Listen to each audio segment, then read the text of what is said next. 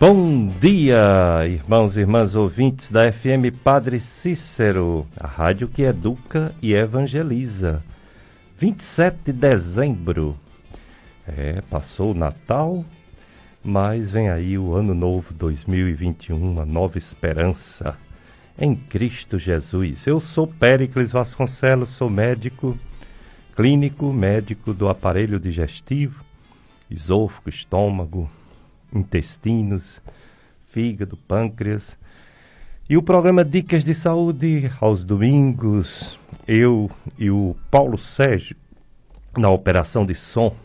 Você pode participar desse programa ligando para 3512 2000, que é telefone para conversar, para fazer pergunta aos nossos convidados ou nossas convidadas, e também para o WhatsApp. O WhatsApp também é 3512 2000 para você fazer suas perguntas. Hoje, como eu falei, dia 27, 9 da manhã, missa aqui no Santuário do Sagrado Coração de Jesus, que é transmitida pela FM Padre Cícero.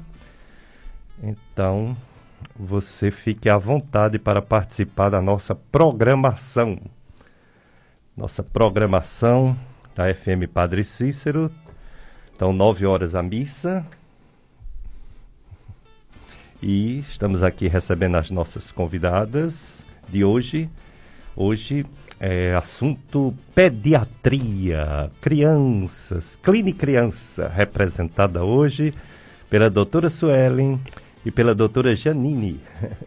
Vamos sentar, nossas queridas convidadas, e você, como eu falei, pode participar fazendo perguntas para elas. Clínica Criança é uma clínica com especialistas em cada área que possa atender as crianças. Vamos apresentar as nossas convidadas de hoje para vocês já ficarem sabendo quem são e o que perguntar para elas. Enquanto a gente ajusta, você pode assistir ao vivo no FM Padre Cícero é, FM Padre Cícero 104,5. No Facebook, ao vivo, certo? E quem quiser passar esse programa para outras pessoas que não estão nesse momento assistindo ou ouvindo, você pode acessar o site do Tony Santos, radialista, que ele disponibiliza os quatro últimos programas. Esse de hoje também, na Clínica Criança. E também nós teremos breve esse, esse programa, essa entrevista, no YouTube e nos podcasts da Gastroclínica Vasconcelos. Podcast, YouTube, Dicas de Saúde e também podcast Gastroclínica Vasconcelos. Então estão aqui as nossas convidadas, a doutora Suelen Menezes, doutora Suelen, bom dia. Ela é médica gastropediátrica, gastroenterologia pediátrica. E já estão aqui. A doutora Suelen, ela fez é, na UFC, UFCA, foi nossa aluna, a doutora Janine também. Prazer revê-la, nossas queridas alunas, com muito destaque na medicina. A doutora Suela é res, fez residência em pediatria na Universidade Alberto Antunes, Alagoas, e residência em gastro, gastroenterologia pediátrica no Instituto Materno Infantil de Pernambuco, IMIP.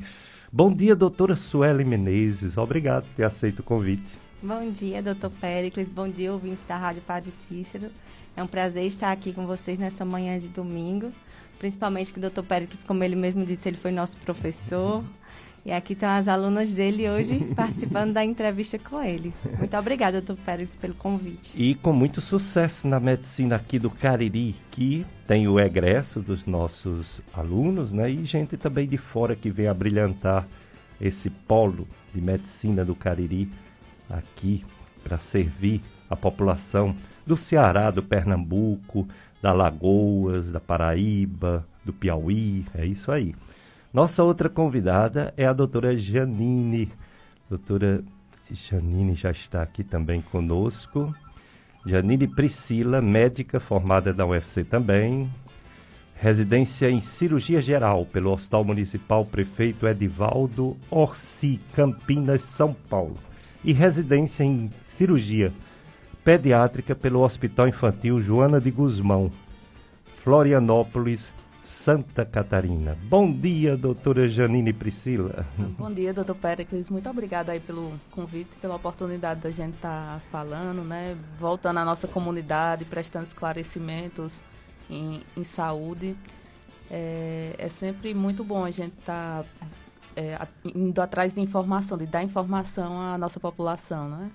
Com certeza. E vocês estão aqui para isso para informar, para dar as dicas, principalmente das, da, da área que vocês atuam, né? Vamos conversar, começar com a doutora Sueli Menezes. O que é a gastroenterologia pediátrica ou a gastroenterologia infantil? É um pediatra que atende casos do aparelho digestivo ou é um gastroenterologista que se dedica só a atender crianças? Como se formar, como fazer essa especialização em gastroenterologia pediátrica, doutora Sueli? Ótima pergunta, doutor Périco. Sempre as pessoas têm dúvida, né? Às vezes perguntam, você é pediatra? Sim, eu sou pediatra. Na formação do gastroenterologista pediátrica, ele primeiro faz a residência de pediatria, e aí fica a paz das principais doenças que que acontecem nas crianças, do desenvolvimento da criança, e depois ele faz mais dois anos de residência se dedicando às doenças do aparelho gastrointestinal, as doenças do estômago, do intestino, do esôfago, algumas doenças que acometem também a cavidade oral, então as doenças de todo o trato gastrointestinal, certo? Então é uma pediatra que se dedicou às doenças, que fez uma residência depois, além da pediatria, no, nas doenças do aparelho gastrointestinal. Muito bem, então hoje a gente vai falar sobre isso. Você pode participar ligando 3512 2000. A doutora Sueli Menezes vai falar sobre essas doenças do aparelho digestivo que acometem crianças e adolescentes. É o assunto também de hoje. E a doutora Janine, ela vai falar sobre cirurgia pediátrica. Doutora Janine, e a cirurgia pediátrica, como é? É um, um, um cirurgião que se dedica à cirurgia de crianças ou é um pediatra que faz uma especialização em cirurgia? Bem, é uma dúvida também frequente no consultório, assim como Suelen falou, da parte dela. É, muitas pessoas acham que eu sou pediatra e vem com problemas, às vezes, pediátricos, até a família mesmo. Mas é, a, o cirurgião pediátrico é formado em cirurgia geral. Primeiro, primeiro a gente aprende a operar adulto, uhum. é, as principais doenças de adulto, que são bem diferentes da, das principais doenças de criança. Enquanto crianças a gente opera muito malformações, adulto a gente opera muito causas externas, tem traumas, tudo. Então a gente faz opera adulto primeiro, que são dois anos de especialização, e passa mais três anos se dedicando só a doenças da, da parte pediátrica. São as crianças que nascem mal formadas ou é, as mesmas doenças de adulto que vão ter nas crianças também, como apendicite, colecistite, mas eu não sou pediatra, eu sou cirurgiã geral, cirurgiã de adulto e de criança. Pronto, pois pelo que eu entendi, eu acho que o ouvinte também entendeu, a doutora Sueli Menezes é uma pediatra que fez uma especialização em gastroenterologia pediátrica para atender crianças e adolescentes com problemas de saúde e a doutora Janine Priscila é uma cirurgiã geral que se dedicou à cirurgia pediátrica. Ela fez primeiro a residência em cirurgia geral, né? E depois fez em cirurgia pediátrica. Passa um tempo, né, fazendo essas residências. Quantos anos? É. Ao todo são cinco anos. Puxa. Tenho seis anos da faculdade, mas os cinco anos das especializações. Puxa, e o pessoal ainda acha que médico é, entra na faculdade, no outro dia é médico, né?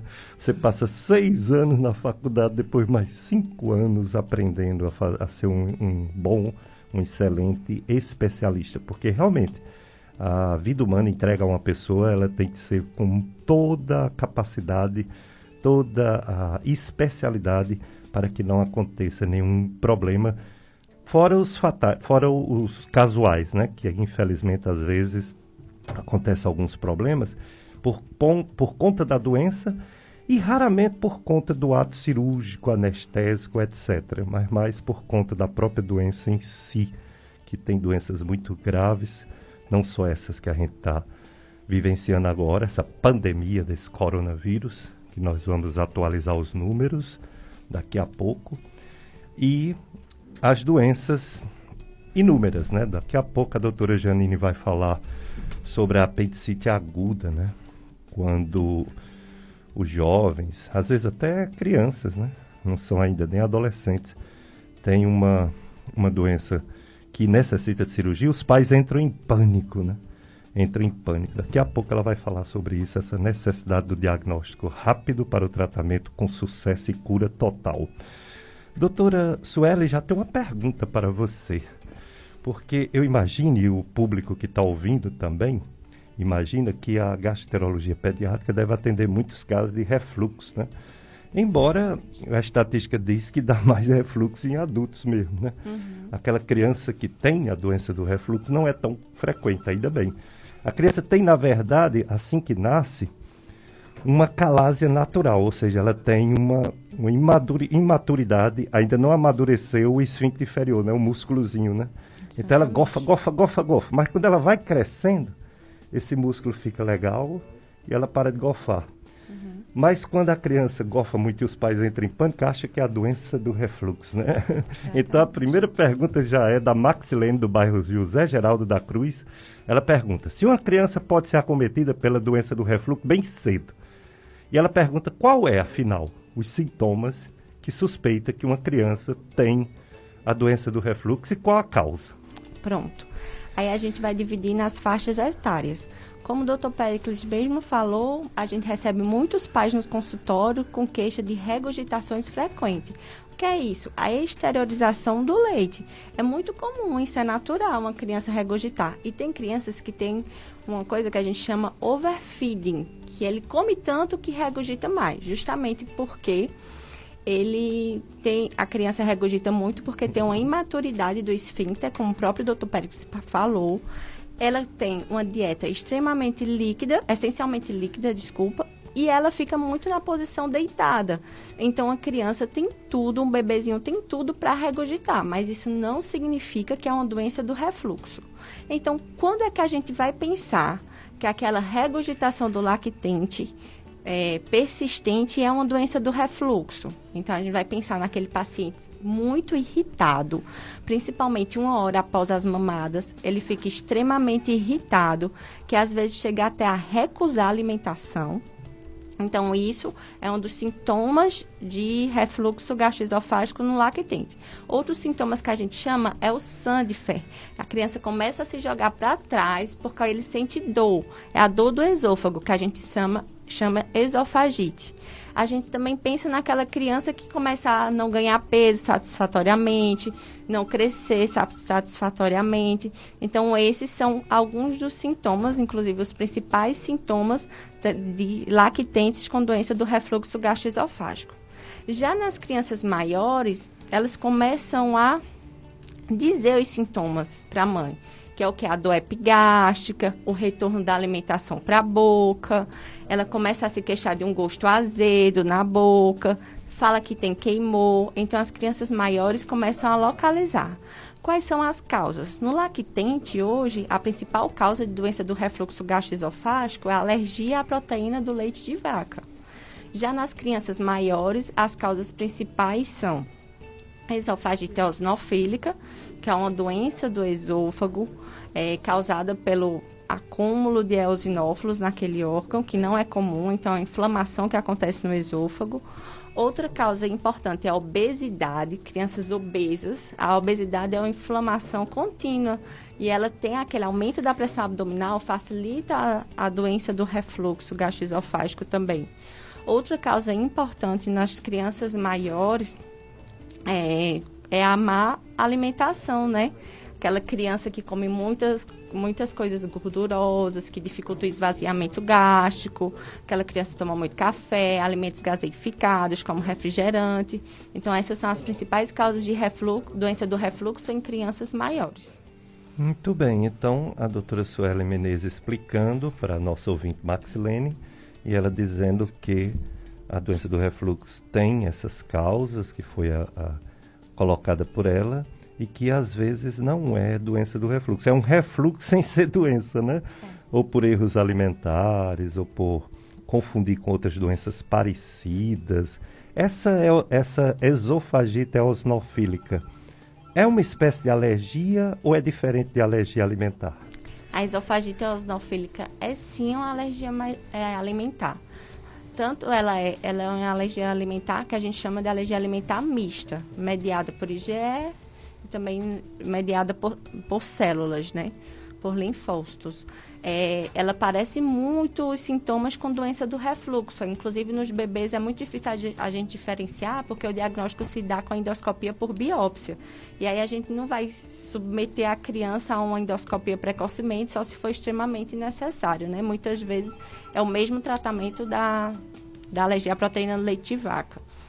E aí, nas crianças maiores, também os mesmos sintomas que costumam apresentar as crianças com doença do refluxo, do abdominal, é, as regurgitações, que regurgitar, exteriorizar o leite é comum até no máximo um ano e meio. Uma criança que depois de um ano e meio continua regurgitando, a gente diz, opa, tem algo estranho, a gente tem que investigar. Porque a, com um ano e meio, a, a, criança já adquire aquela maturidade do esfíncter esofagiano inferior, que o doutor Pérez falou, né? Que é imaturozinho. Então, ela já, com um ano e meio, ela já tem aquela maturidade e não é comum ela botar o leitinho ou botar qualquer líquido que seja para fora. É, hoje o assunto aqui do Dicas de Saúde é a Clínica Criança, que é uma clínica, daqui a pouco elas vão explicar direitinho, que tem várias especialidades, né? Tem odontóloga, tem nutricionista, tem pediatra, logicamente, tem pediatra geral, tem pediatra gastropediatra e tem cirurgiã pediátrica, que é a doutora Janine Priscila. Doutora Janine, as malformações em assim que nasce, né, congênita, são raras, não são tão raras. É, se depara o, o, nas maternidades, eu lembro que há alguns anos atrás havia uma dificuldade muito grande em cirurgia pediátrica aqui no Cariri. Às vezes era feito por cirurgião geral, é, inclusive um grande cirurgião chamado Dr. Lucildo resolveu muitos problemas. Teve uma fase que eu também, como gastro, né, pediatra, por não existir gastropediatria, eu trabalhava numa clínica de criança e havia esses casos congênitos e a gente chamava o Dr. Edmilson Gouveia, chamava o Dr. Lucildo, depois o Dr. É, é, Davi Negrão, né, que chegou é, mas havia essa, essa carência. Muitas vezes a gente tinha que mandar para Fortaleza. É raro, não é tão raro, as alterações congênitas, o, o, a malformação em crianças. Olha, é, doutor Pérez, isso vai depender muito da, é, do tipo da malformação. Porque malformação mesmo, qualquer etiologia, ela pode acontecer até de 1 para cada 300 nascidos vivos uma malformação muito comum que é a hipospádia. A gente pensa que não, mas às vezes hipospádia só é diagnosticada em adultos porque vai ter só um, um, algum probleminha estético. Hum. Hipos, hipospádia, para quem não sabe, é, uma, é um mau posicionamento da uretra, que é o canalzinho que sai a urina. Hum. ele não fica bem na pontinha do pênis, pode ficar um pouquinho mais abaixo. E se isso for muito pouco, só é diagnosticado mais tarde, quando o menino vira adolescente e, e começa a notar alguma diferença no, no pênis, né? Mas tem malformações mais graves, que a maioria das malformações mais graves pediátricas vão estar em torno de cada de um, um a incidência de uma criança para cada 4 a 5 mil nascidas vivas. Então, isso vai depender muito de qual é a doença, porque vocês viram aí que varia de 1 para 300, ou até 1 para cada 4, 5 mil, que é as mais comuns, e doenças muito raras, como malformações graves, é, mais incapacitantes, as malformações urológicas externas graves, que vai variar de 1 a 40 ou até 1 para 80 mil. Então, mas vocês podem ver que a maioria dessas malformações não vai requerer uma cirurgia de emergência. Então, nesse tempo que ainda não tinha cirurgião pediátrico aqui disponível, ainda dava para mandar essas malformações que eu falei, dava para mandar para um, uma capital para tratar, mas agora a gente já dispõe tanto de recurso hospitalar com UTI neo, é, neonatal e UTI pediátrica, aqui na região, quanto de recurso humano, que é a presença de cirurgiões especializados nessas doenças aí, que são totalmente diferentes das, do, das doenças de adulto. Muito bem, que bom, né? Que bom que progrediu. A nossa região, como eu falei, já é um polo médico aqui no sul do Ceará, por que não dizer de alguns estados que dependem de Juazeiro, pela distância, depende de Juazeiro, Crato Barbalha, pela distância das capitais, né? É muito distante, por exemplo, Exu de Recife. Então, muita gente de Exu, de Bodocó, vem para cá, assim como pessoas assim, Cajazeiras, enfim, essas cidades todas que são de outros estados, porém é, mais próximo de, do Crajubá, Juazeiro Crato Barbalha, do que das capitais dos seus respectivos estados. É, estamos ainda nas festas natalinas, mesmo já tendo passado o Natal, as missas têm os horários específicos, que já foi apresentado diversas vezes aqui na emissora. A do Horto também. É, inclusive não haverá missa do Ano Novo e a tradicional missa da paz. Rezaremos pela paz do mundo durante a programação das missas do dia. Maiores informações sobre a programação de missas do Horto você encontra no Instagram Horto do Padre Cícero Oficial, tudo juntinho. Horto do Padre Osso do Pé Cícero, padre, né? Horto do Pé Cícero Oficial. No Facebook é Horto do Padre Cícero, aí é separado. Horto do Padre Cícero. O Instagram é Horto do Pé Cícero Oficial. O WhatsApp é 99 918 1356. 99 918 1356. E o telefone, Secretaria de lá do Horto, é 35 3511 6006. 3511 6006.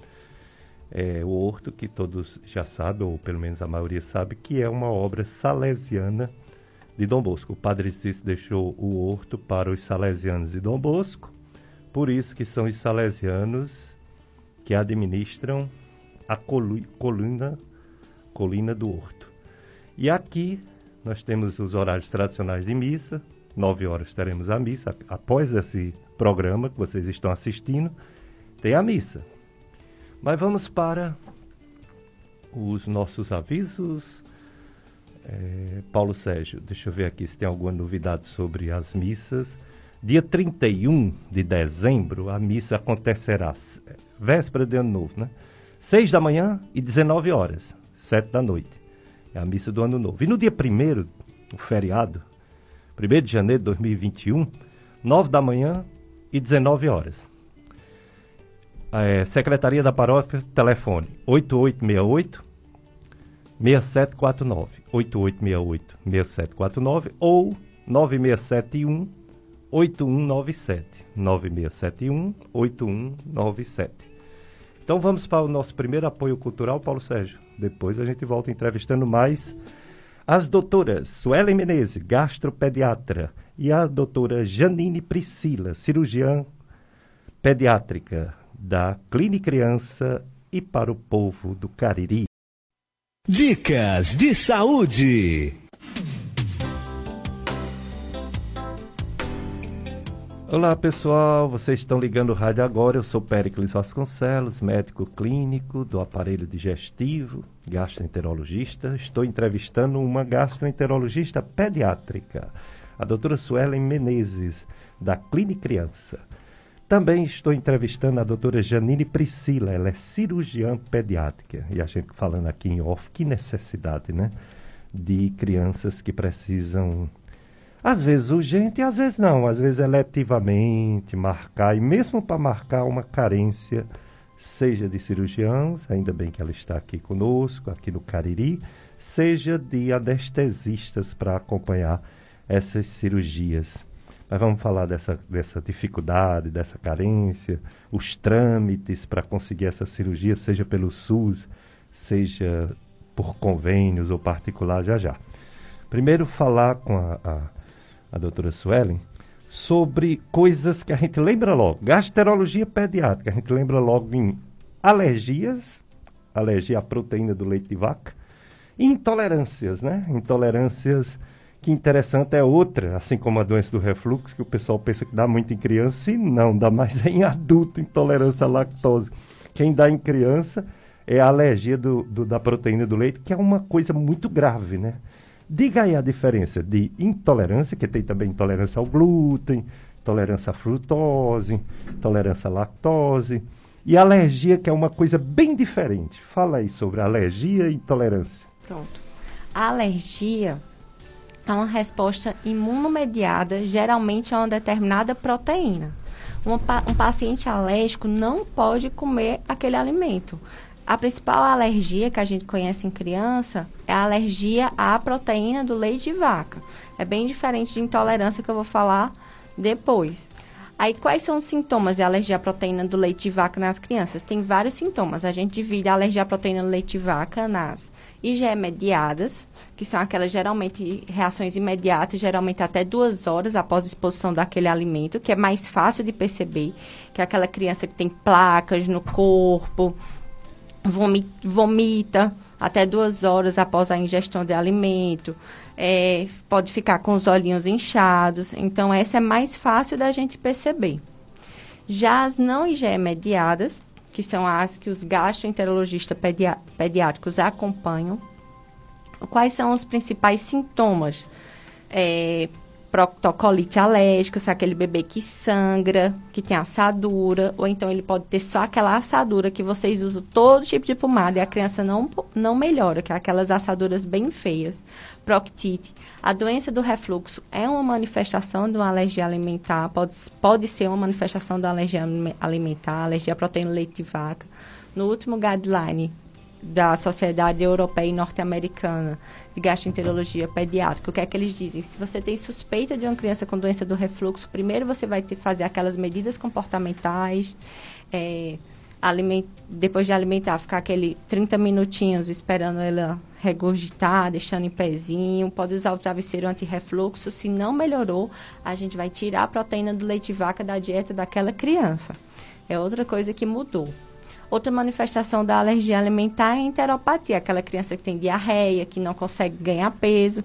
Então, todas essas são manifestações de alergia alimentar e a principal é a alergia à proteína do leite de vaca. Cólica é uma coisa que as pessoas pensam muito que é alergia, chegam muito no meu consultório achando que é alergia. Mas a maioria das vezes, 99% das vezes, é só pela aquela imaturidade do intestino. As pessoas dizem, meu Deus, não pode ser normal a criança sentir tanta dor. Aí o que, eu, o que alivia muitos pais é eu mostrar o gráficozinho de cólica, que ele vê o pico de cólica, que é geralmente no final da tarde, até 8, 9, no máximo até meia-noite. A criança sofre mesmo, passa até 3 horas chorando, e a gente pode utilizar algumas medidas para aliviar. A intolerância é a deficiência de, geralmente enzimática, que, que dificulta a digestão daquele alimento, né? A principal causa de intolerância é a intolerância à lactose. Como o doutor Pericles mesmo falou, não é comum em criança. A criança nasce com muita lactase. O leite materno tem muita lactose. Então, a criança consegue digerir facilmente. A, a intolerância à lactose primária, que é muito, muito rara, que acontece em criança, que é uma forma congênita, é uma diarreia muito importante que, infelizmente, quando a gente vai dar o diagnóstico, muitas vezes a criança já está no quadro muito grave, a maioria das vezes evolui para óbito mesmo. Mas, a, como o doutor Pérez falou, a intolerância à lactose é mais de crianças maiores, que a gente, à medida que a gente vai envelhecendo, a gente vai perdendo mesmo a lactase das velocidades. Então, uma coisa que acontece bastante é a intolerância à lactose secundária. O que é isso? Quando a criança tem um quadro infeccioso, geralmente uma diarreia aguda, essa diarreia se, pode se prolongar. Por quê? A lactase, que é a enzimazinha que digere a lactose, está lá nas pontinhas do intestino. E aí, com aquela diarreia, acaba que se perde. E aí, o que é que a gente faz? Quando a criança tem uma diarreia aguda, dura duas semanas, quando a criança se prolonga, vai prolongando a diarreia. E tem sinais de intolerância à lactose. Quais são os sinais? Assadura, barriguinha inchada. A gente tira a lactose da dieta por um tempo, enquanto ela volta a produzir normalmente a lactase, e depois volta o leite normal para a criança, certo? Então, em criança é mais comum a intolerância transitória à lactose, que é uma forma secundária, bem tranquila de resolver e depois consegue voltar ao leite normal. Muito bem, doutora Sueli Menezes nos mostrou direitinho a diferença entre alergia e intolerância. Daqui a pouco ela vai falar sobre intolerância muito importante, muito grave, que é a intolerância ao glúten.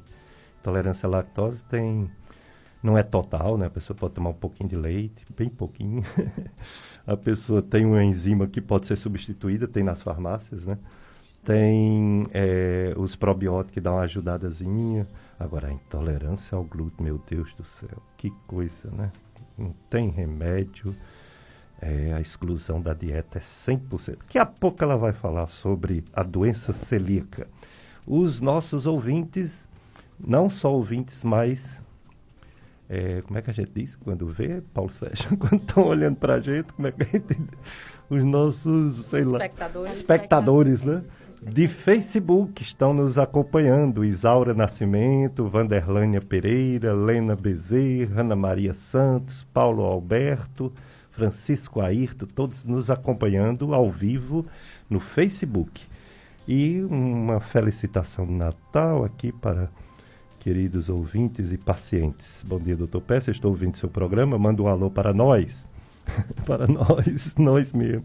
Feliz Natal. Minha mãe e minha família desejam Feliz Natal para você e toda a sua família.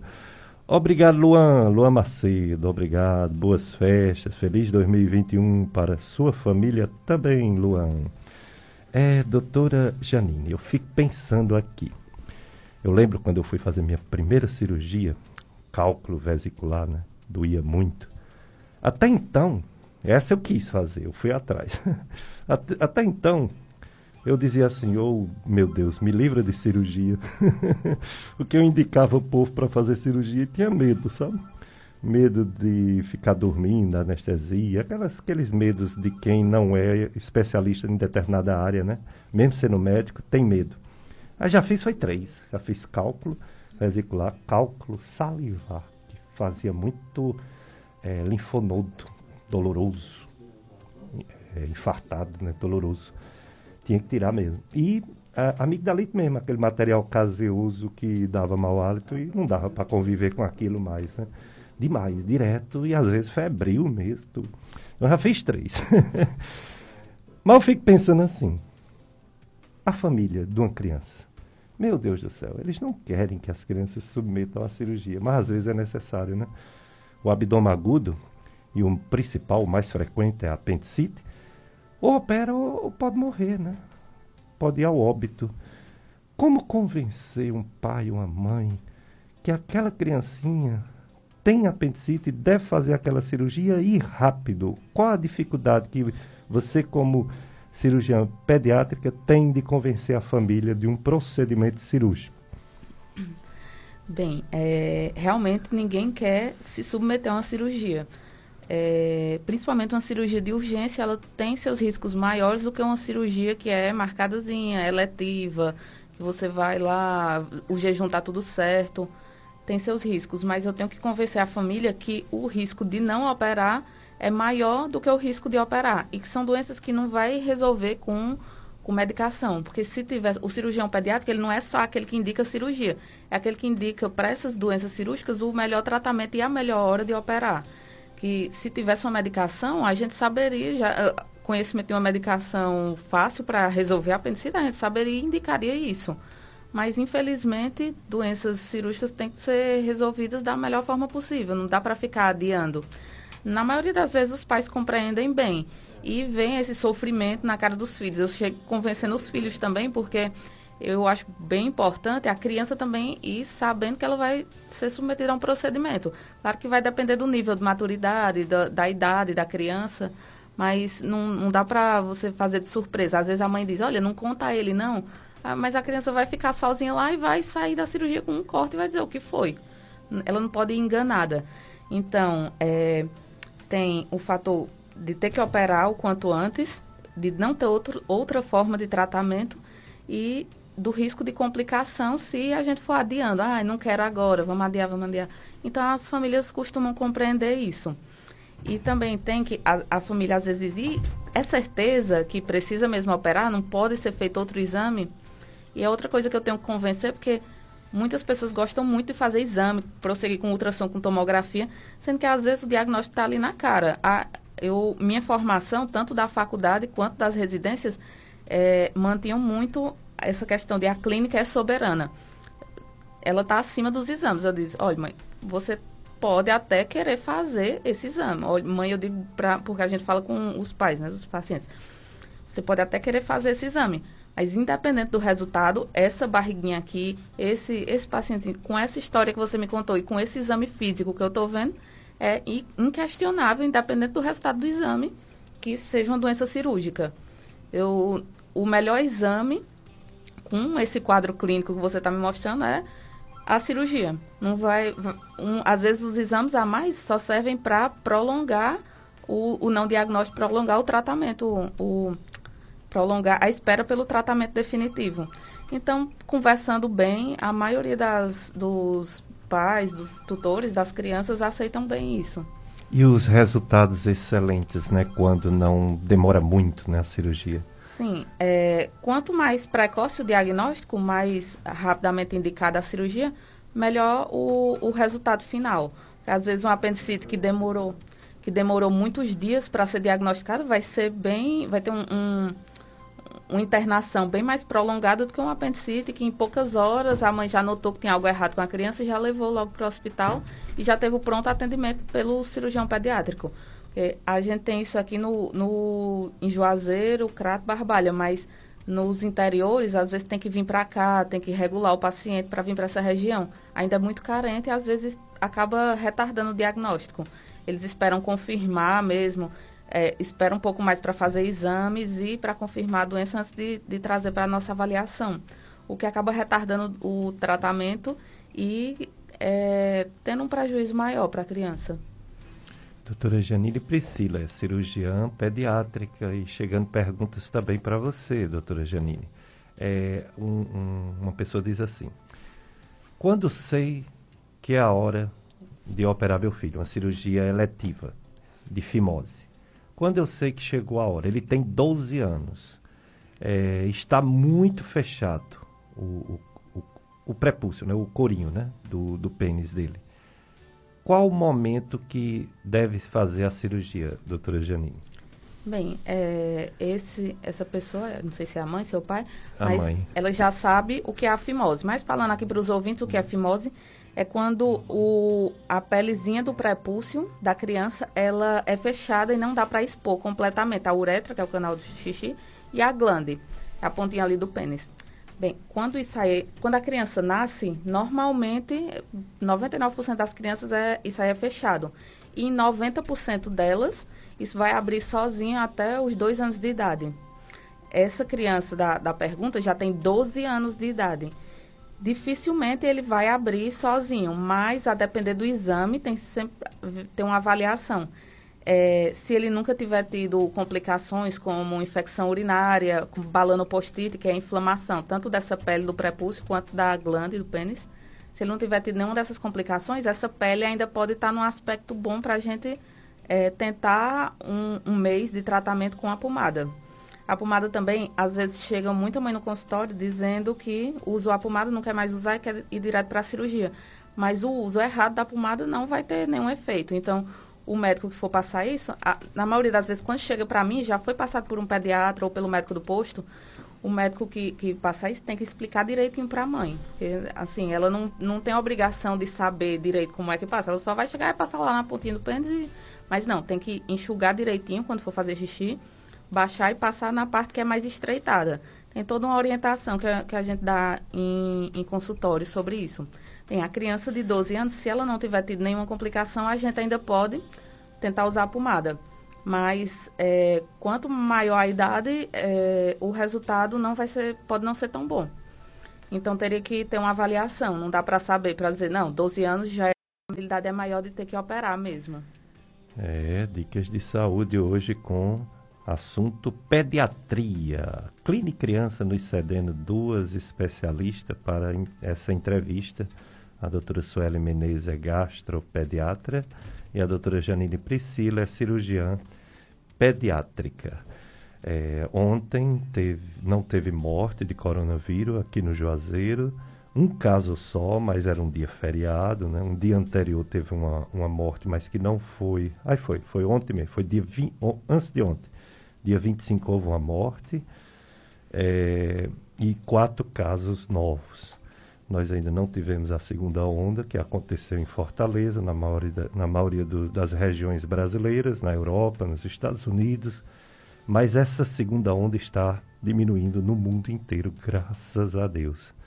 Vamos ver, já estão com medo de uma terceira onda, né? Vamos ver se a vacina chega antes da terceira onda. E para a gente, vamos ver se a vacina chega antes da segunda onda, que ainda não aconteceu. Em Fortaleza não teve morte ontem, é, no Ceará houve uma diminuição de 400%. É isso mesmo que eu estou dizendo, pessoal. Houve uma diminuição de 400% das mortes. Por exemplo, semana passada, no estado do Ceará, morreram 21 pessoas de coronavírus. Essa semana, contando até ontem, como o, sétimo dia, 5 pessoas. É uma diminuição de 400%. E também o número de casos, uma diminuição de 115% no estado do Ceará. E no Brasil também, viu? No Brasil houve uma diminuição do número de mortes de 15%, que é uma estabilidade, para quem vinha aumentando tanto, né? E número de casos, 24%. A Globo diz 0% porque ela conta 14 dias. Quem conta 7 dias diz que já houve uma diminuição de 15%. Ela opta por contar 14 dias porque existia uma, uma indicação que quando havia uma exposição, 14 dias depois, essa pessoa ou morria ou estava no hospital, né? Então, por isso que eles contam 14 dias. Mas agora a gente sabe que é de 7 a 10 dias o período de resolução ou morte de uma infecção pelo coronavírus. Então, contando 7 dias, houve uma estabilização em número de mortes, de novo no Brasil, o que não é muita vantagem, né? O número ainda é muito alto. Morreram ontem 276 pessoas, antes de ontem 483, o que dá uma média dia de 636 mortes. É muita coisa. Muita coisa ainda. Mas pelo menos o número de casos está caindo, né? O número de mortes devagarzinho também. E a esperança das vacinas que vão, não vão chegar tão rápido não, viu? Deu um probleminha aí numa das vacinas o Brasil não reproduziu os mesmos resultados de fora do Brasil e a gente vai ter que esperar mais um pouquinho. É, logisticamente não vai ser para todo mundo logo, vai ser para grupo de riscos, primeiros, profissionais de saúde, pessoas acima de 75 anos ou acima de 60 anos em instituições de repouso, indígenas, primeiro grupo. Depois é que virão contemplar os outros grupos, então vai demorar muitos meses para a gente receber uma vacina que é a nossa esperança de estabilização dessa doença. Daqui a pouco a gente vai atualizar esses números direitinho. Mas vamos continuar entrevistando as pediatras, quer dizer, a pediatra e a cirurgiã. Doutora Janine Priscila é cirurgiã, pediátrica, cirurgiã geral, que agora é pediátrica, e doutora Sueli Menezes é gastroenterologia, enterologista pediátrica. Doutora Sueli Menezes, fale sobre a doença celíaca, a intolerância ao glúten, que, é, vamos dizer assim, algumas pessoas não levam a sério e fica comendo aqui e acolá bem pouquinho que é errado. E também o diagnóstico não é tão simples, né? não é só o exame de sangue, tem que ter uma biópsia para comprovar se realmente a pessoa tem essa intolerância. Pronto, doutor Pericles. A doença celíaca é uma enteropatia causada pela exposição ao glúten. O que é uma enteropatia? É uma doença do intestino delgado, doença de enterócitos. E esse, esse intestino delgado é o lugar onde a gente consegue absorver mais os, os nutrientes, né, para nossa alimentação. A gente tem três doenças bem estabelecidas é, em relação ao, ao glúten e ao trigo. A primeira é a doença celíaca, como eu falei, que é a enteropatia causada pela exposição ao glúten. Esses pacientes não podem, de forma alguma, comer nada com glúten. Inclusive, a gente tinha muitas crianças no ambulatório lá do IMIP com doença celíaca e eles pequenininhos já diziam: o glúten não me faz bem. Quando oferecia alguma coisa, a gente tinha que fazer com que a criança fosse protagonista da história dele, que ela entendesse da, de uma forma lúdica a doença, né? E ela evitasse as coisas que tiver, contivessem glúten. Eles podem, como eu disse, dificulta a absorção de muitos nutrientes, a criança pode chegar a um quadro de desnutrição, é, deficiência de micronutrientes e pode levar a certos tipos de cânceres, né? Então, por isso que não pode comer nada que tem glúten. O diagnóstico, como o doutor Péricles disse, a gente faz um exame de sangue que é o exame de triagem, a gente pede a antitransglutaminase, GA, e a dosagem de GA em criança, porque a IgA é a, a deficiência de GA principal imunodeficiência que ocorre em criança. Então, às vezes, a criança não positiva o exame porque ela tem uma deficiência de GA. Então, a, e a gente pede a biópsia para ver se tem essa alteração no intestino, certo? O último guideline de doença celíaca, o que é que ele diz? Que a gente pode sim dar o diagnóstico evitando a biópsia na criança, mas a gente precisa de três exames de sangue em três momentos diferentes, e aí a gente consegue conduzir sem a biópsia, mas isso a gente ainda está tá, isso é bem novo, foi um guideline do, de 2019. A maioria das vezes a gente acaba que pede a biópsia. A outra doença é a alergia ao trigo, que é uma alergia IgE mediada. Quando a criança come alguma coisa que tenha trigo, ela desenvolve aquelas placas no corpo, pode ter vômitos, pode ter desconforto respiratório, casos graves de anafilaxia mesmo. E aí o exame, a gente pede o IgE para trigo. A outra coisa que acontece é a intolerância ao glúten. E qual a diferença de intolerância ao glúten para a doença celíaca?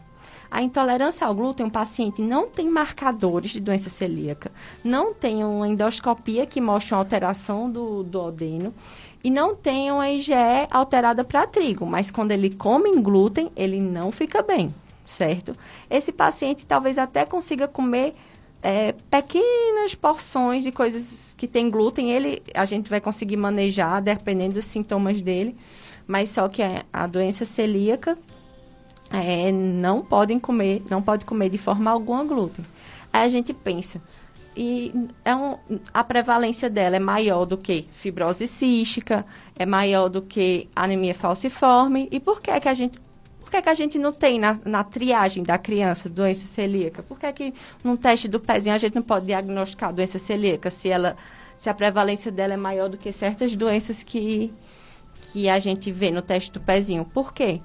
Porque, infelizmente, as, a, a, as pessoas não aderem à dieta. Então, a maioria não adere à dieta. Por isso que, quando a gente dá o diagnóstico na infância, a gente vê uma adesão bem maior, porque ela começa a entender de pequeno. Lá no IMIP que a gente fazia cartinha para a escola, para que as mães, para que as professoras fizessem trabalhos na escola para as crianças entenderem aquela doença celíaca o que era, fazerem, fazerem lanche para todos os coleguinhas comerem, porque o que eu acho bem importante é empatia, né? Porque às vezes você faz o aniversário e você lembra daquela criança alérgica e você faz aquela comidinha só para ela. Mas não, você tem que fazer para todos, todos os convidados, para que todos comam, vejam que é saboroso, para poder a criança in, consiga interagir, né, com as outras crianças, né, doutor Pérez? Que as crianças alérgicas, infelizmente, não são lembradas, às vezes, nas festinhas da escola, nos aniversários até da família mesmo. E isso acaba que prejudica, né? Doutora Suelen, é, você falou bem da intolerância ao glúten, que é a doença celíaca, uma doença importantíssima. Falou também da importância da alergia ao glúten. Agora, a gente vê muito nas redes sociais um pessoal fazendo dieta sem glúten, como, como se dissesse que o glúten dá um, um empachamento, um crescimento do abdômen, engorda. Isso é verdade? Existe é, evidências de que existe uma, uma, sensibilidade ao glúten? Melhor seria que aquelas pessoas que querem perder peso não usassem glúten? Isso é verdade? Não. Assim, a gente não tem evidência que isso seja bom para as pessoas que querem perder perder peso, é um alimento bom, entendeu? Mas só realmente tirar da dieta naqueles pacientes que não que sentem um desconforto, né? Se aquilo não está lhe fazendo bem, aí você tira, porque hoje a maioria das pessoas fazem dieta altamente restritivas, inclusive mães que amamentam. A gente pega impressionante. Estava conversando com as amigas minhas pediatras e algumas mães que amamentam, que têm uma, uma restrição alimentar excessiva, acaba diminuindo aquela produção de leite, né? E a criança não ganha peso satisfatoriamente. Infelizmente, é o que acontece muito. Hoje, a tendência das pessoas é tirarem tudo da dieta. Tira lactose, tira, tira glúten da dieta. E aí, você acaba é, trocando por um alimento que nem seja tão bom. Por exemplo, às vezes tira a lactose da dieta e bota a sacarose no lugar, que dá um, um pico hiperglicêmico muito maior, que é bem mais prejudicial, entendeu? Então, eu sou contra essas dietas altamente restritivas, a não ser que aquele alimento de fato esteja fazendo mal àquele, àquele paciente, àquela pessoa, né? Muito bem. Dicas de saúde. Vamos para mais um apoio cultural, Paulo Sérgio. Depois a gente volta fazendo mais perguntas. A doutora Janine Priscila, cirurgiã pediátrica, e doutora Sueli Menezes, gastropediatra.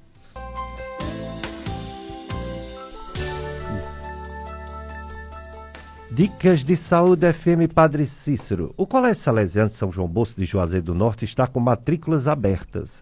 Neste novo momento, o Salesiano está preparado para as aulas presenciais e remotas.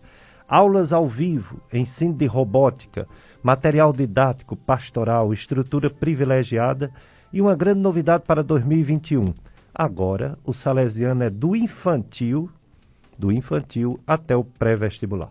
Colégio Salesiano de São João Bosco de Juazeiro do Norte. Telefone 2101 3770. 2101 3770. Agenda uma visita e vamos juntos para você mudar o mundo. Juntos para você ser mais.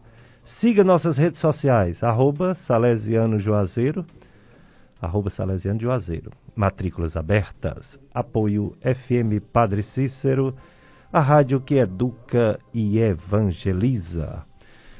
É, hoje, assunto, embora a doutora Janine Priscila seja uma cirurgiã, mas ela é uma cirurgiã pediátrica, e a doutora Sueli Menezes é gastroenterologista pediátrica.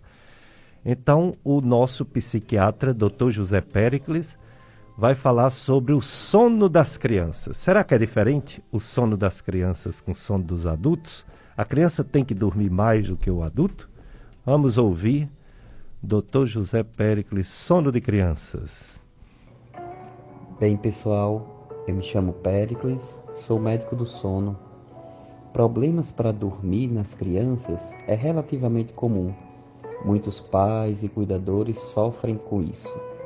Existem diversas causas, como alterações anatômicas e também alterações comportamentais da insônia.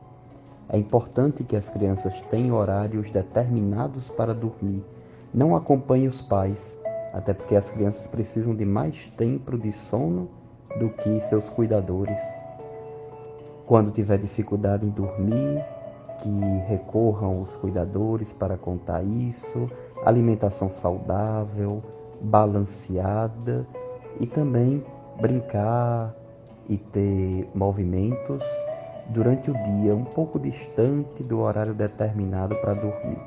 É importante colocá-las na cama ou no lugar confortável minutos antes do horário certo de dormir, para que possam diminuir a energia e depois ter sonolência para começar o sono. Estou sempre disponível no sonocariri.com.br. Tenham todos uma ótima semana.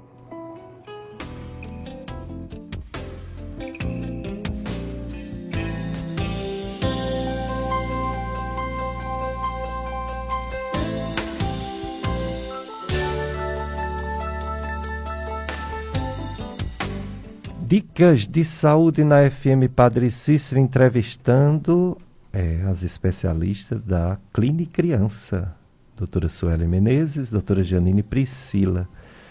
Doutora Janine, cirurgiã pediátrica. Me diga uma coisa, diga uma coisa importante.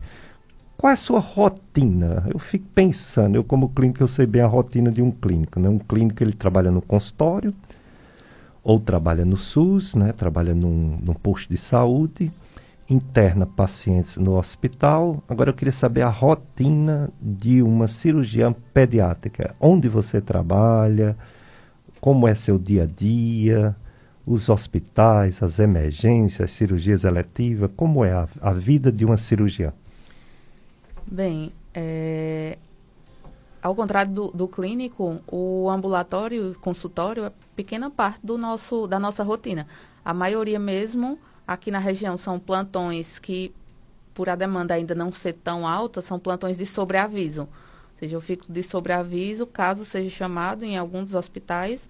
A gente se apresenta lá para avaliar uma criança, determinar se é cirúrgico ou não e indicar cirurgia de urgência, nesse caso cirurgias de urgência a gente deixa um turno, normalmente um turno por semana para consultório, para atendimento eletivo, consultas que não são urgência, e um turno para cirurgias eletivas. Que não, claro que se surgir uma demanda maior para cirurgias eletivas, tem cirurgia que ela não é totalmente urgência, que tem que operar na hora, mas também não dá para esperar anos ou meses para ser marcada, então a gente tira outro turno para esse tipo de cirurgia.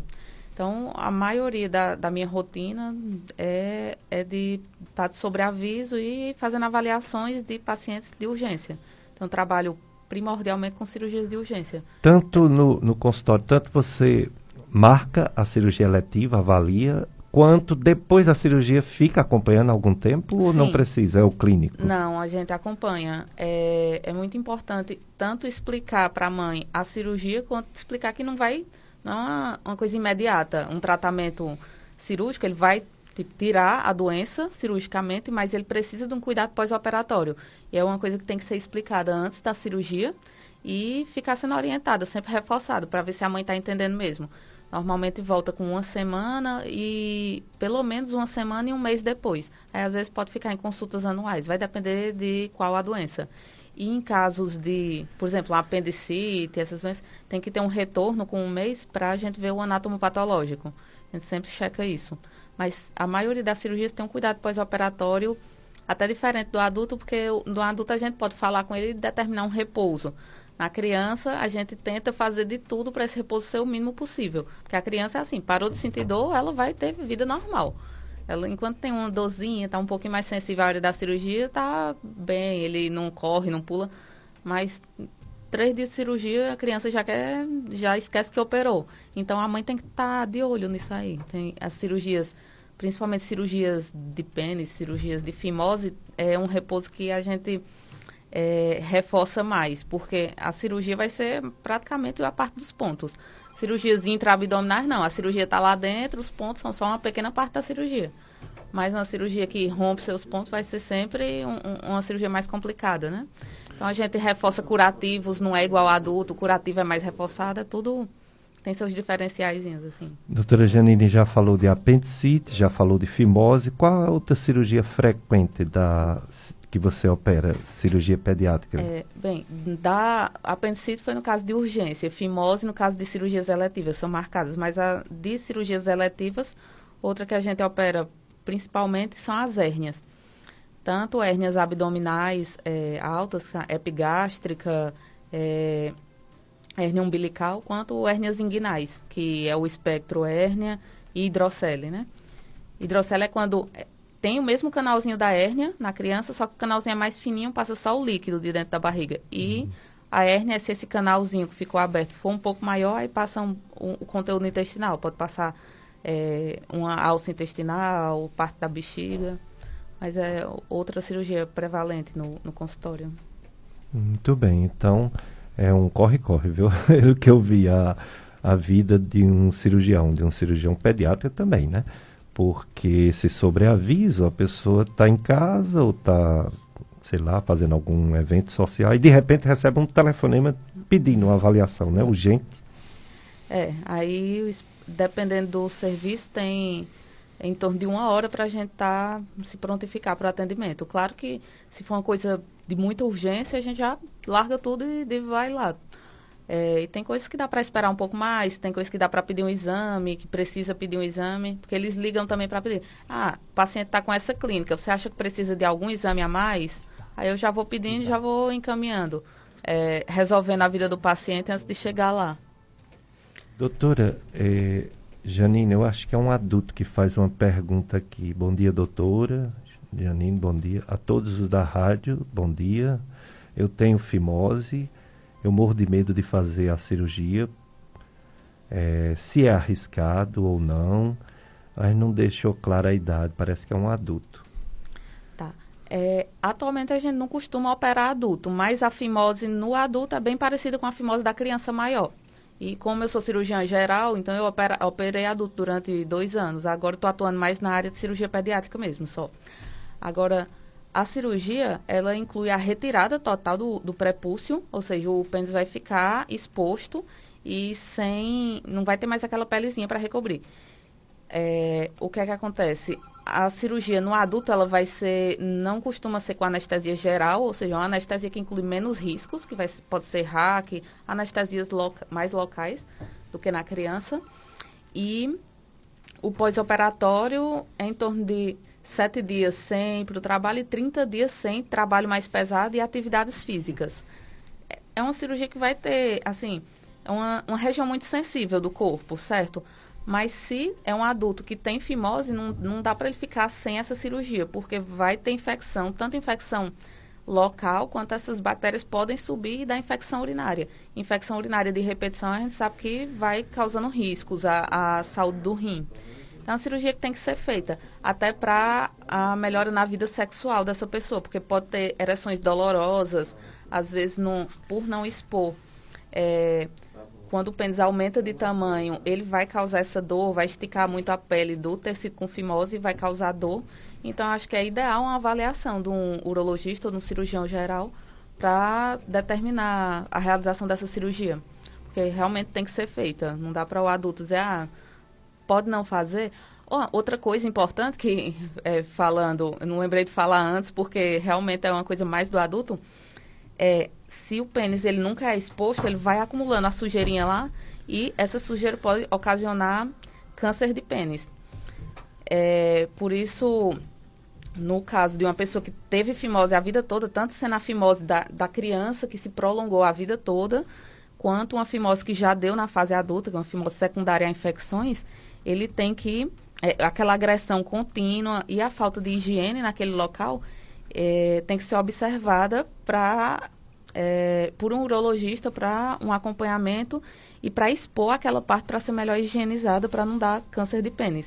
Países que têm é, por motivos religiosos são, é realizada a, a cirurgia postectomia, que é a cirurgia da fimose, que é religiosamente falando é a circuncisão países que realizam essa circuncisão de rotina nos, nas crianças, eles vão, eles têm uma incidência bem reduzida de câncer de pênis.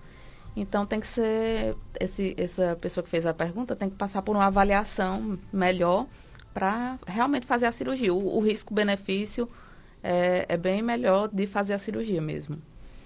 Muito bem, hoje muitas informações da Clínica Criança, que enviou suas especialistas a doutora Janine Priscila, ela é cirurgiã, é cirurgiã pediátrica, e a doutora Sueli Menezes é gastropediátrica. Esse programa eu dedico ao meu amigo que infelizmente nos deixou, né? Normando Sócrates, ele que é pai da, do Daniel, da Lívia, doutor Daniel, né? médico, a Lívia também, é, e meus votos de sentimentos para Adriana, sua esposa, Dona Adriana, Daniel Lívio, moraram com meus filhos em Fortaleza, o Daniel Alívia, e Normando era um grande amigo, né? Infelizmente essa doença Covid-19 tira alguns dos nossos queridos amigos. O céu recebe mais um filho que volta ao Criador. É, meus sentimentos à família, o mau sofrimento é quem fica, a, a dor da ausência, mas a gente sabe que Deus é mais e dará a vida eterna ao nosso amigo Normando. Um ouvinte pergunta se uma criança ou adulto, doutora Suelen, que tem intolerância à lactose, criança ou adulto, pode continuar tomando leite com lactose? O que pode acontecer se essa criança continuar tomando leite com lactose? Pronto, uma, uma pessoa que tem intolerância à lactose pode continuar tomando leite normal? Pode sim, certo? As, muitas vezes elas toleram pequenas quantidades, até médias porções de, de alimentos com leite. Então, o que pode fazer é colocar a enzima, a lactase, né? E se, o que a criança pode ter, se comer a lactose ele é intolerante, é diarreia, assadura. Assim, com certeza não vai desencadear uma doença grave. Mas, como a gente já falou antes, intolerância à lactose em criança não é tão comum como as pessoas pensam, né? A intolerância à lactose é mais uma doença de adulto, que a intolerância à lactose congênita que acontece em bebê, como eu falei, é muito grave e muitas vezes evolui para óbito. Mas a intolerância à lactose em criança é mais comum, como eu falei, é transitória, depois de um quadro de diarreia aguda. Mas se seu filho não fica bem quando tem leite, a gente pergunta qual a idade que ele, tom, que ele tem. Ele é bebê, ele é maior, ele está ganhando peso bem, ele está crescendo, para a gente diferenciar se aquela criança é alérgica à proteína do leite vaca ou se é intolerante. Se for somente intolerante, e às vezes ele comer um pouco e tiver um quadro de diarreia, muitas vezes autolimitado, não tem problema algum. Mas o que a gente pode fazer é colocar a lactase na dieta, a enzima, para que ele não tenha sintomas. Muito bem. Então, sim, mas veja só. Uma pessoa sabe que existe essa enzima que se tomar vai melhorar, né? Não vai poder tolerar comer normal como qualquer outra pessoa o leite e os derivados do leite. É, mas se a pessoa, vamos dizer assim, esqueceu e só lembrou quando já está sentindo algum sintoma, Ainda adianta tomar ou é melhor usar outra medicação? Não, a gente pode usar probiótico, né, para melhorar. Depois que começou os sintomas, depois da ingesta da medicação que já começou os sintomas, o fato de dar enzima não vai ter um, uma resposta tão boa, né? Então, a gente tem que ver qual é o sintoma que ele está tendo, distensão abdominal, diarreia, assadura, e dependendo dos sintomas, a gente vai fazer o manejo. Entendi. É, em relação agora à parte comum, é, as crianças têm muita diarreia. tem mais do que os adultos. Por que é? Porque é a exposição, ela brinca no chão. Por que criança tem tanta diarreia? Quais são as causas mais frequentes de diarreia? A principal causa de diarreia, assim, disparado, é a, a diarreia infecciosa por rotavírus, né? que é muito comum no nosso meio, por isso a importância da vacina do rotavírus. Então, é importante, a gente faz a vacina com dois meses e com quatro meses de idade. E até a gente tem, tem diz que tem medo, que pode desencadear alergia à proteína de leite de vaca. Não. A rotavírus não desencadeia a alergia à proteína do leite de vaca. Então, então, a primeira observação que eu quero deixar aqui é atualize o calendário vacinal das suas crianças, porque a gente perde muita criança. As crianças morrem mesmo por diarreia por rotavírus, certo? E os quadros são mais graves quanto menor a criança, então no lactente, por isso que é tão importante essa vacinação. Outras causas de diarreia é, bactérias, né? Diarreia por parasitas, como diz, criança anda mais descalço, bota, bota muitos alimentos na boca, então facilita a contaminação, né? Facilita essas diarreias infecciosas. Outra causa de diarreia é por, por alimentos, né? Tanto alimentos contaminados como por excesso de frutose, né? Às vezes tem criança que tem diarreia de tanto suco que ela toma. E aí acaba que tem um gradiente osmótico quando chega naquele lume intestinal e a criança desenvolve diarreia. Então, outra causa também é a diarreia alimentar, né? As intolerâncias, como a intolerância à lactose, que também causa diarreia. Então, a diarreia é mais comum em criança, principalmente porque é um intestinozinho imaturo e pela exposição que é maior mesmo na criança. Certo? As diarreias agudas, né? Que as diarreias crônicas já não são tão comuns e aí a gente vai pensar em outras doenças, inclusive doenças mais graves, como diz minhas estafas, uma diarreia crônica já começa crônica, já começa mostrando que ela não é uma diarreia aguda, não é acompanhada de febre, tem sintomas mais importantes que o acompanham, né? Então. Ok, é então diarreia comum em criança, mas as diarreia crônica ainda bem que não é tão comum. Então, adulto também, a diarreia crônica é menos, mas não é tão incomum, né? dá muito mais do que em crianças. E outra observação, doutor Pérez, que eu quero fazer é que na diarreia aguda, se seu filho tem diarreia aguda, é, ele pode se alimentar normal, não precisa tirar o leite da dieta, como muitas vezes tiram. E outra coisa, eu peço é para evitar excessos de suco na diarreia. Ah, meu filho está com diarreia, eu vou dar muito suco, eu vou dar refrigerante. Isso, como eu disse, pode piorar a diarreia. Então, é água, soro de reidratação oral. O que é importante, os pais perceberem os sinais de desidratação da criança. Quais são os sinais de desidratação? Sempre que eu pego um caso de diarreia aguda, que a gente costuma pegar mais na emergência que no consultório, né? Hum. Aí a gente tem que orientar as crianças, a mãe, a reconhecer os sinais de desidratação, para que o paciente não já chegue em um quadro grave no hospital, que são os olhinhos fundos, é, de, é, não tem aquele choro, aquela criança irritada, não tem lágrimas, a linguinha seca, ficar sempre observando a diurese, a urina, né? Se a, diurina, a urina diminuiu, se a criança está muito com muita sede ou está muito sonolenta. Então, todos esses sinais os pais têm que saber reconhecer, porque aí precisa ir para a emergência, sim. Porque a, maior, a maioria das crianças morrem por diarreia porque justamente por, pela desidratação, né? Muitas vezes já chegam chocados, já com acometimento de órgãos, então é importante reconhecer esses sinais. Graças a Deus, a diarreia, a maioria são autolimitadas, como a maior parte é viral, não precisa de antibiótico. Muitas vezes aquele antibiótico usado desnecessariamente faz é piorar a diarreia, acaba com a microbiota intestinal, a flora intestinal. Então, tem que ter cuidado com o uso excessivo de antibióticos. Inclusive, é, existem diarreias que é causado por bactéria e mesmo assim a gente não precisa de antibiótico. Então, se é um paciente que você vai acompanhar, por exemplo, peguei muitos casos esse ano assim de lactentes com salmonela. Mas é, a grande maioria não precisou de tratamento, porque eram maior de três meses, não tinham sinais de gravidade, não precisou de tratamento com antibiótico. E, e ele melhorou sem precisar de, de antibiótico, né? Então, o que eu chamo a atenção é isso. O uso de antibiótico desnecessário, né? Muitas vezes os pais já começam sulfa em casa, azitromicina, o que não é o ideal. É importante uma avaliação médica. Muito bem, é. E, doutora Janine, eu me surpreendi quando eu estava preparando para fazer perguntas para vocês, que a Associação Brasileira de Cirurgia, de Cirurgia Pediátrica tem em torno apenas de 1.300 membros. Eu achei isso incrível. Talvez seja uma das menores associações médicas brasileiras.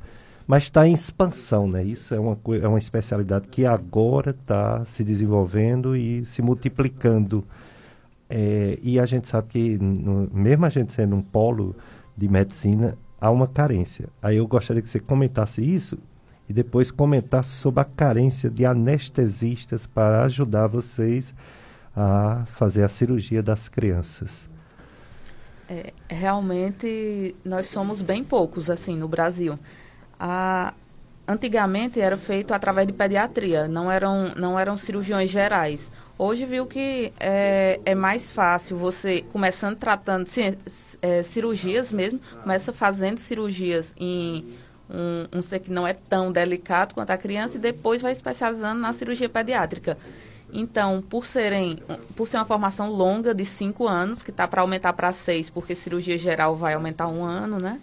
É, por ser uma formação muito longa, não é todo mundo que quer fazer isso. E outra coisa, são doenças é, que vai dar mais uma população mais carente, porque as malformações é de gente menos alimentada, de gravidez de gente mais jovem, tanto de, de adolescentes quanto de gente mais idosa. É, e não é todo mundo que quer trabalhar a vida toda só de, dedicado mais um, um percentual de trabalho maior para o SUS do que no particular. Aí tem muitos médicos que preferem áreas que ficam só em consultório e tudo. Cirurgia já é, é, já é uma parte muito puxada, porque tem muito plantão, é difícil um cirurgião conseguir trabalhar só em consultório eletivo e não dar plantão. Então são vários fatores que influenciam em, é, nos profissionais não quererem se dedicar propriamente à cirurgia pediátrica. Além da, da, dessa formação longa, a remuneração em alguns lugares não, não é tão boa. Eu acho assim. E aí também tem muito medo de trabalhar com criança, né? Muita gente, ai, ah, eu não teria coragem, tudo, aí isso ajuda muito. Verdade. Eu acho que assim, para mim é, é uma coisa muito gratificante trabalhar com criança, porque Primeiro, é um paciente que não mente. A mãe às vezes fica dizendo, olha, ele vai mentir para você. Diz, não, uma criança aqui você tá, você faz um exame físico, ela não vai conseguir me enganar no exame físico. Hum. Ela pode até dizer, não, já melhorei, tia. A maioria das crianças, quando a gente diz, ah, vem a avaliação da cirurgia, não, já estou melhor. Ele tenta enganar mais o exame físico da criança, ele não consegue disfarçar. E é assim, é, é o maior amor da vida de alguém ali. Não que o adulto não seja, mas claro. a, a criança, normalmente, oh. ela vem acompanhada dos pais é. e, e, tem uma preocupação maior. Eu acho um, uma profissão muito gratificante, mas não é todo mundo que vai ter esse pulso para aguentar essa rotina de estar tá sempre de plantão e para estar tá operando criança. Porque criança é aquela, aquela coisa, você não, você tem que ter aquela dedicação, você não espera que uma criança vá morrer. Elas morrem, mas você não espera. É uma coisa muito. Quando é um idoso, você diz, ah, mas já viveu a vida toda. Mas a criança não. Ela tem a vida toda pela frente. Você tem que dar o seu máximo. Assim, aí não é todo mundo que vai. É, vamos a mais um apoio cultural. Depois a doutora Janine vai complementar sobre a carência de anestesistas, especificamente aqui no Cariri. Mas vamos ao nosso apoio cultural, não é isso, Paulo Sérgio? Voltamos a apresentar Dicas de Saúde.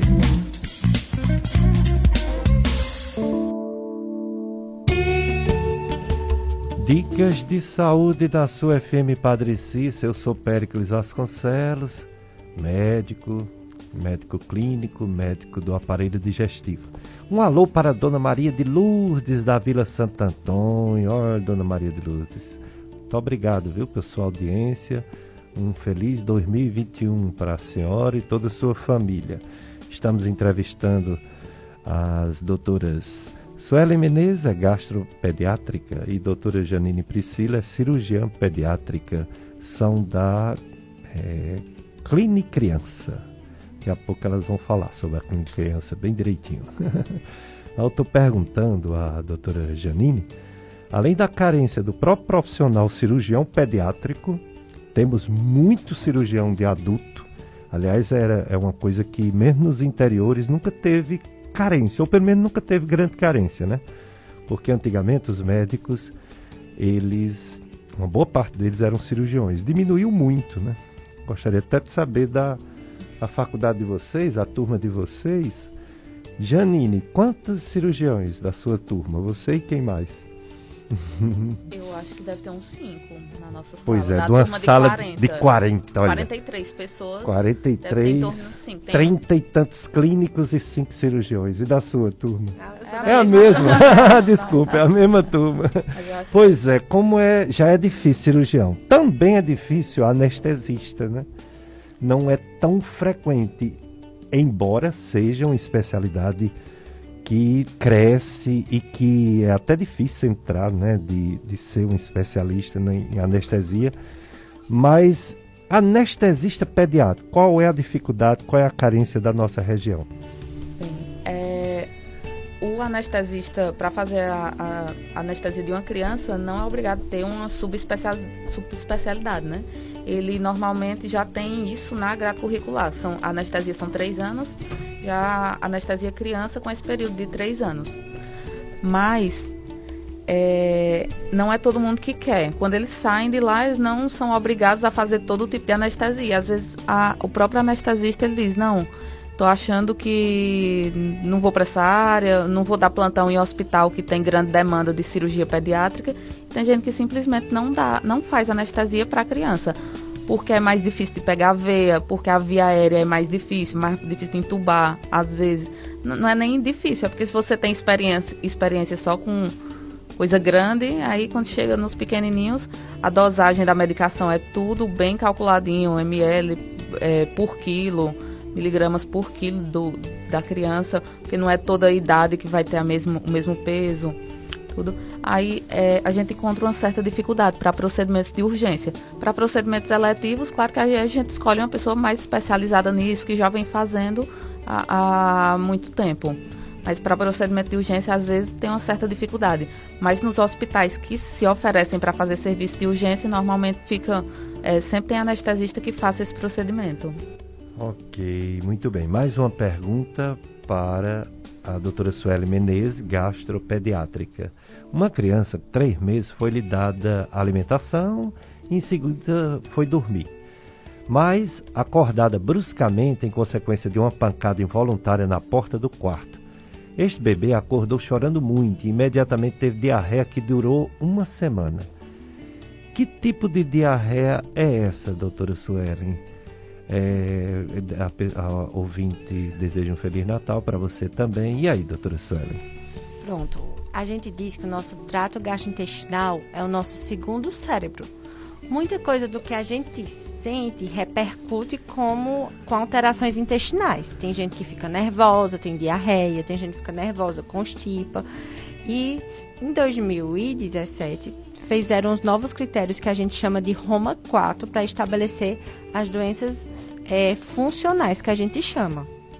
Então, às vezes a paciente passa por uma situação estressante e começa a ter um quadro de diarreia. A gente chama de diarreia funcional do lactente, que é bem comum. E tem outra doença também bastante prevalente, que é mais nas crianças maiores, que é síndrome do intestino irritável, que são pacientes que têm alteração na frequência e na consistência das fezes associada à dor abdominal certo? Que isso é muito comum quando eles passam por um episódio estressante, quando vão, vão submeter algo que mexeu com o emocional dele. Então, pode ter acontecido isso com sua filha, se assim, foi uma diarreia limitada. A pergunta é, e depois, ela, quando ela se submete, quando esse bebê é, ele já cresceu, já está maior, quando se submete a situações de estresse, você observa essas alterações na criança. É, numa, no consultório, falando nisso, eu vou, vou até comentar, teve um quadro, peguei um paciente com um quadro de muita, muita dor abdominal. O paciente já chegou para mim, já tinha feito endoscopia, mas o paciente ganhava peso bem, crescia bem, pediu uns exames de diagnóstico diferencial, tudo normal. E aí é, a gente pensou em uma dor abdominal funcional. Ele fechou o critério para dor abdominal funcional que ele não tem as doenças funcionais são as mais prevalentes em crianças da, da do, do trato gastrointestinal, que são alterações intestinais, porém sem alteração anatômica, fisiológica que justifique. Não tem uma, uma doença orgânica que justifique aquele quadro do paciente. E às vezes é até difícil para os pais aceitarem, que é como, ah, ele está com uma doença psicológica, ele não sente dor. Sente sim, a criança sente muita dor mas é preciso tentar acalmar, começar o tratamento com psicóloga. E aí, com o tempo, aquela criança vai melhorando. Inclusive, a gente pegou muito paciente, muito paciente com doença funcional nesse período de pandemia. Por quê? Porque assiste muita televisão, vê os óbitos, né? Então, eu acho que criança tem que entender o que está acontecendo, mas os pais têm que evitar a exposição excessiva a telas, tem que evitar que as crianças saibam a, a questão dos óbitos, porque isso tudo vai repercutir naquela criança, entendeu? Então acho que tem que ter esse cuidado, né? Porque muito, os, os pais brigam, às vezes na frente das crianças, e ficam expondo através da tela situações que poderiam ser evitadas. É, dicas de saúde hoje é a Clínica Criança, aqui com a doutora Janine Priscila, cirurgiã pediátrica, e a doutora Suelen Menezes, gastropediátrica. E, graças a Deus, a, a, segunda onda de coronavírus no mundo deu uma diminuída. Vamos ver se dá tempo de chegar a vacina, como já chegou, né? Tem vários países já estão fazendo, o Brasil atrasou um pouquinho, mas se Deus quiser vai ter também. É, mais de 80 milhões de pessoas no mundo teve, teve, teve e tem, né? porque quando a gente diz mais de 80 milhões, bota aí mais 3, 4 vezes esse número de pessoas. A morte já, já atingiu um milhão, mais de 1 milhão e 700 mil pessoas no mundo todo. Estados Unidos em primeiro lugar, infelizmente, para eles. É, um milha, é, mais de 18 milhões americanos, com mais de 330 mil mortes.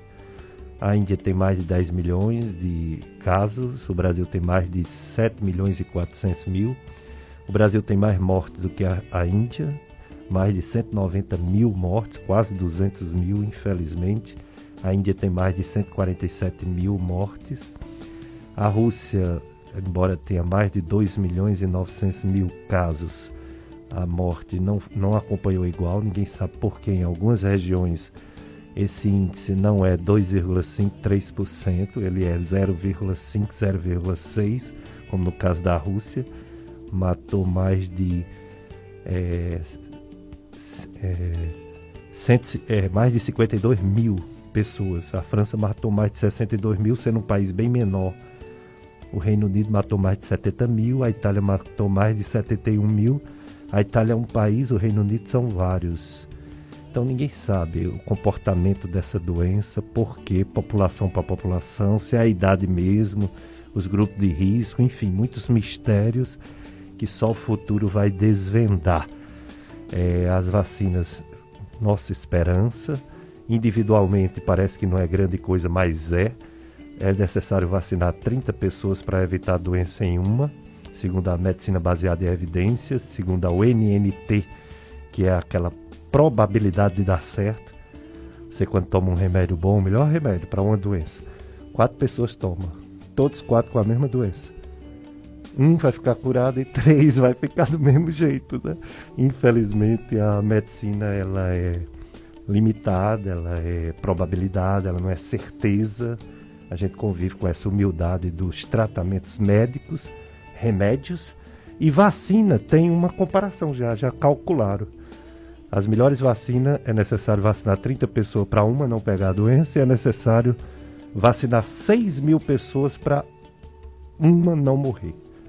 Parece pouco, mas não é, porque se for colocar evitar morte em cada 6 mil pessoas, uma, dá uma quantidade enorme de pessoas que serão salvas no mundo pela vacina. E sem falar que é um tratamento da coletividade, não é um tratamento individual. Ou seja, vai chegar um dia, daqui a meses, de vacina, vacina, vacina, que a doença será controlada e ela deixará de matar tanto. Então, a vacina é realmente o melhor tratamento, nossa esperança e vai dar certo. Vamos se livrar dessa doença e, se Deus quiser, demorar a ter outra dessa que infelizmente poderá ter novamente. No Brasil, ontem 276 mortes, dando essa média por dia de 636, menos que a semana passada, que era 747. É, de casos, ontem, 16.995, dando uma média de 35.993, semana passada era 47.439. Portanto, no Brasil houve uma diminuição de 15% nas mortes e houve uma diminuição de 24% nos casos de uma semana para outra. No Ceará foi, foi muito bom, por isso que agora na Globo está dizendo que o Ceará está naquela azul, né? Que está baixando. Porque semana passada 21 mortes no Ceará e essa semana 5, diminuição de 400%. Semana passada 1.230 casos novos no Ceará. Essa semana 571, baixou 115%. Aqui no Juazeiro, não, sabe, não sei do Crato Barbalha porque não está mais sendo divulgado rápido os boletins epidemiológicos. Juazeiro divulga todo dia. Três mortes essa semana no Juazeiro. Semana passada também três. Então é estável, né? Igual. Agora, o número de casos, oito casos em uma semana, média dia, né? Oito casos dia.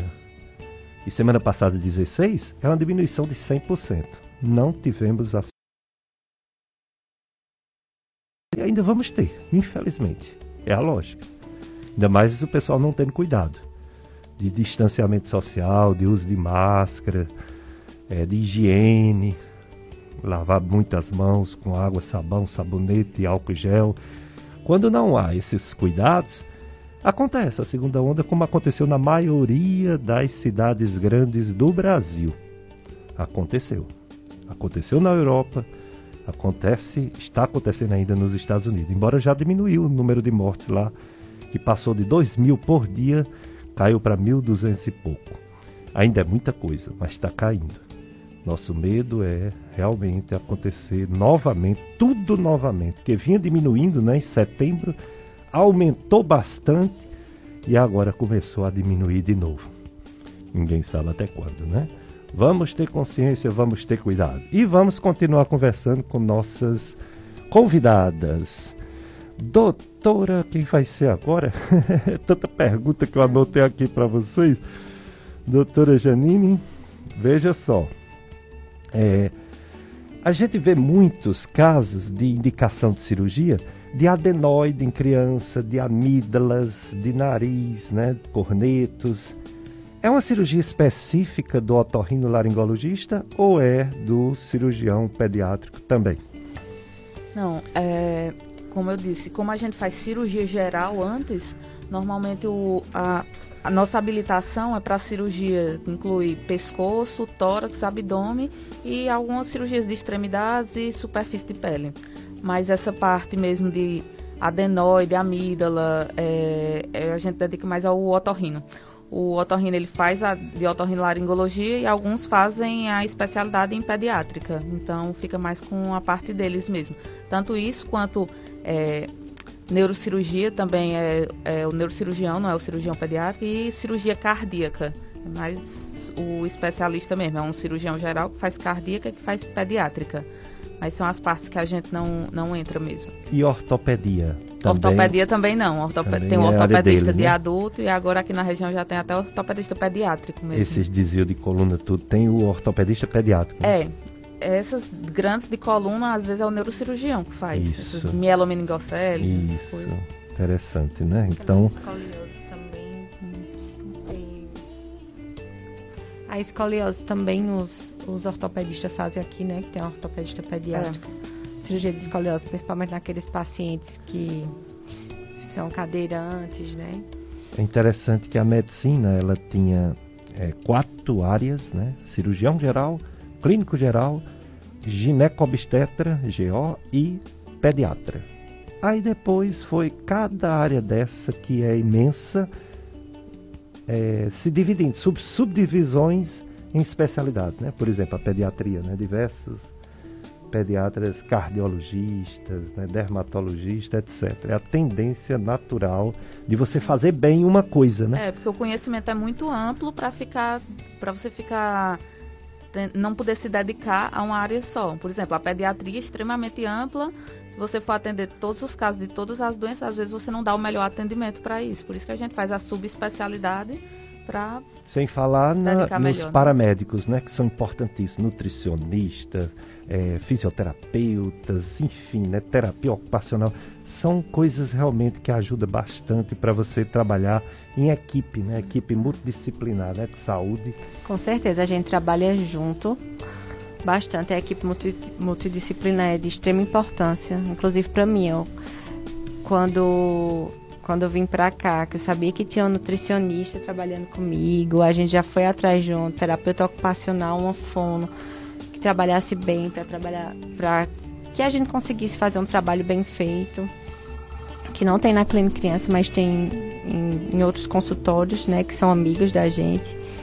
E aí também a odonto, pediatra, né, também de extrema importância, que ela faz teste da linguinha, e tem todos os cuidados nas orientações de higiene, que inclusive crianças também chegam com muita queixa de mau hálito pra gente, e a principal causa de mau hálito é a higiene bucal, né? A segunda causa as otorrinolaringológicas e por último vem as causas gástricas, né? Mas e aí é, são bem orientadas por nosso odontopediatra que trabalha muito bem, doutora Larissa Bagaro. Então, a equipe multidisciplinar é de extrema importância. Já que você começou, continue. Fale sobre a Clínica Criança, onde fica, endereço, contato. Pronto. A Clínica Criança fica no Pátio Cariri, na sala 305, no terceiro andar. Nós temos a nossa secretária, que é a Adriana. E lá na Clínica Criança nós temos eu, eu sou a Menezes, eu faço a parte de gastroenterologia pediátrica, Janine faz a parte de, doutora Janine faz a parte de cirurgia pediátrica, doutora Larissa Bagaro, odontopediatria e doutora Amanda faz a parte de nutrição materno-infantil. Então, essa é quem compõe nossa nossa clínica que funciona de segunda a sábado, né? No sábado até uma hora da tarde e de segunda a sexta de 8 às 5 horas da tarde. Hum. Doutora Janine, dá para fazer algumas pequenas cirurgias lá na clínica criança ou é tudo hospital mesmo? Bem, é, da parte da odontologia tem muita coisa sendo feita lá, mas da parte de cirurgia pediátrica mesmo, a maioria dos procedimentos tem que ser com anestesia geral mesmo, para a criança ficar mais paradinha e tudo. Aí acaba que a gente faz tudo no, a nível hospitalar mesmo. Sei. É, o, suas considerações finais, doutora Sueli Menezes, sobre a gastroenterologia pediátrica. O que dizer aos pais no sentido de evitar excesso de problemas no trato gastrointestinal das crianças? Pronto, o principal é a alimentação saudável, né? É muito importante a alimentação saudável, o aleitamento materno-infantil, se for possível, é, é de extrema importância, né? Tem muitos probióticos, prebióticos, é de extremo o aleitamento materno. A gente levanta realmente, a clínica inteira levanta a bandeira do aleitamento materno infantil. Se aquela criança vai fazer uso de fórmula, a gente indica as melhores fórmulas, né? Que ajudem no desenvolvimento daquela criança. Então, o mais importante é uma alimentação saudável, que a gente sabe que começa nos primeiros mil dias. Desde dentro da barriga, a mãe se alimentar bem vai repercutir naquela criança, né? Às vezes as pessoas acham bonita aquele, aquela criança gorda, né? Mas vai repercutir na vida adulta, com pressão alta, com diabetes. Então, o mais importante é a alimentação. Segundo, o que eu acho que é importante é a criança ser criança, a criança brincar, ter contato com animais, que a gente sabe que diminui alergia alimentar, ter contato com animais.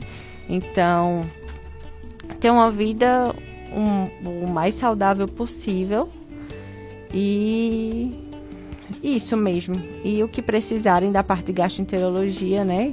O, o que a gente tem muito no consultório é mostrar para os pais que aquelas alterações são benignas, que é da imaturidade do intestino que chega a assustar muitos pais, né? Então, muitas vezes o meu trabalho lá é mostrar que aquilo, toda criança passa por aquilo. Alguns passam de forma mais exacerbada, né? Mas a maioria das crianças passam por aquilo, os lactentes.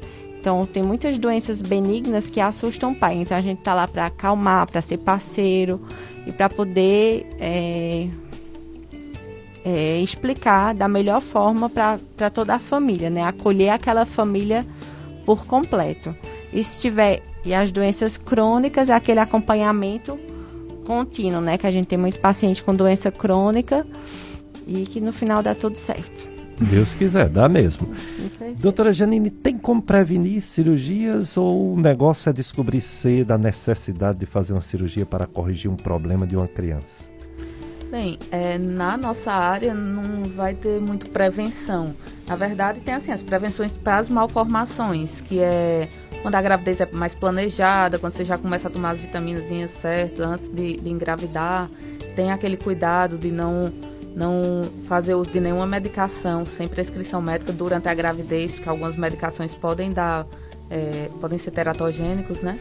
Mas no geral a gente não, não a maioria das doenças a gente não descobre o exato motivo a, daquela malformação. E a maioria das doenças também são benignas. Essas malformações mesmo mais graves são bem mais raras. É, então não vai ter muito como prevenir, é, diagnosticar e tratar mesmo. É, infelizmente o horário chegando, daqui a pouco a missa, vocês vão acompanhar aqui. Obrigado, Paulo Sérgio. Obrigado vocês ouvintes. E obrigado minhas convidadas. Eu tô aqui cheio de orgulho, cheio de. Uma delas me chamou de tio, achei lindo.